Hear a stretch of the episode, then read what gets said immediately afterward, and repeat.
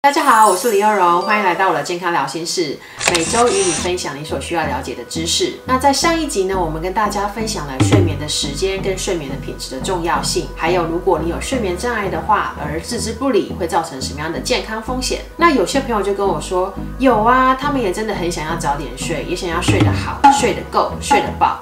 可是呢，却怎么样都还是睡不着，那到底要怎么办？所以这一集呢，我就要来教大家，就是五招来突破你的睡眠障碍，透过尿液或者是抽血的检测，去了解自己本身的荷尔蒙代谢的状态。心理因素像是忧郁啊，或是焦虑，构成了百分之五十的失眠个案。清查你吃的食物与药物，有些食物或是药物会造成睡眠障碍。晚上睡觉，请大家要关灯，大脑分泌一个激素叫做。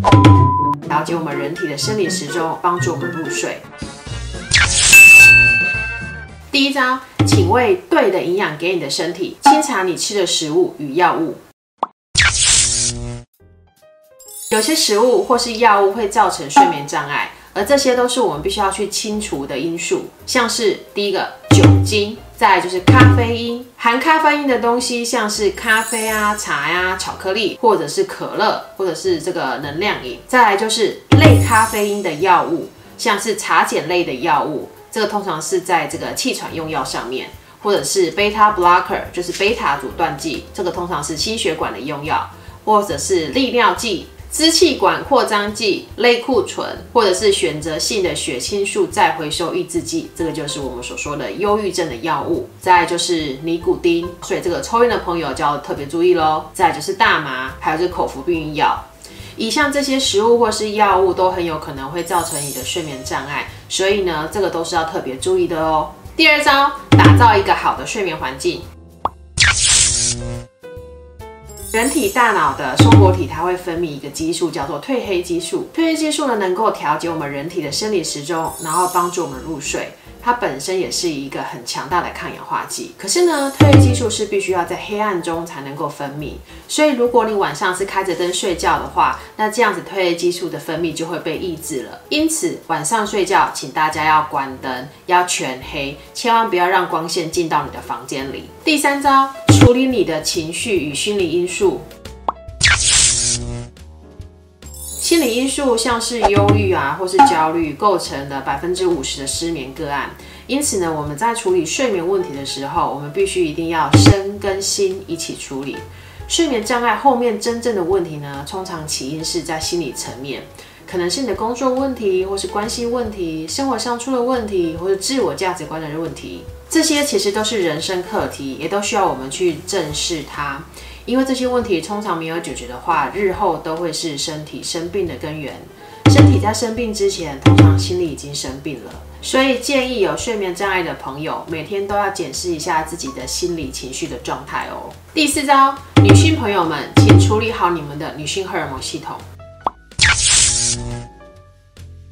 睡眠它会受到每个月女性荷尔蒙的波动所影响。那女性有两大荷尔蒙，一个是雌激素，一个是黄体素。这两个荷尔蒙之间的平衡状态就会影响到女性的睡眠品质。停经后的妇女，因为女性荷尔蒙的分泌已经大量减少了，因此她们更会容易出现睡眠问题。这时候也必须要去调节她的女性荷尔蒙系统。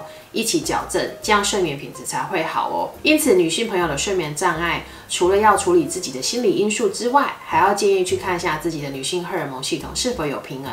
这个时候，就建议可以透过尿液或者是抽血的检测，去了解自己本身的荷尔蒙代谢的状态。第五招，四四八呼吸法。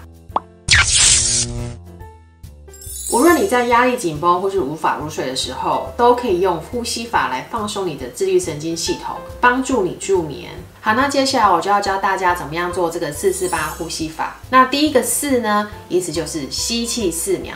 那你在吸的时候呢，你要想象你的这个呃腹部跟你的胸腔是鼓起来的，空气充满了你的腹腔跟你的胸腔，这是第一个四的意思。第二个四就是先暂时停止呼吸，憋气四秒。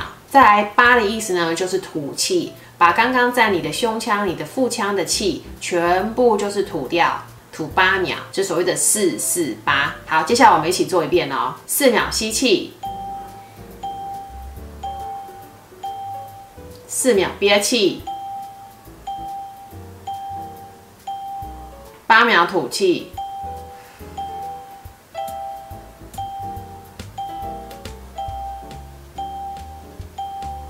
接下来你就可以继续重复这个循环。你每天睡觉之前做个五分钟，它有助于放松你的这个神经系统，平衡你的交感跟副交感神经。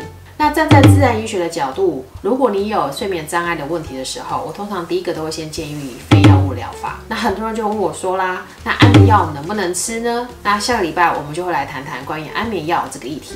今天我们分享了逆转睡眠障碍的五大招。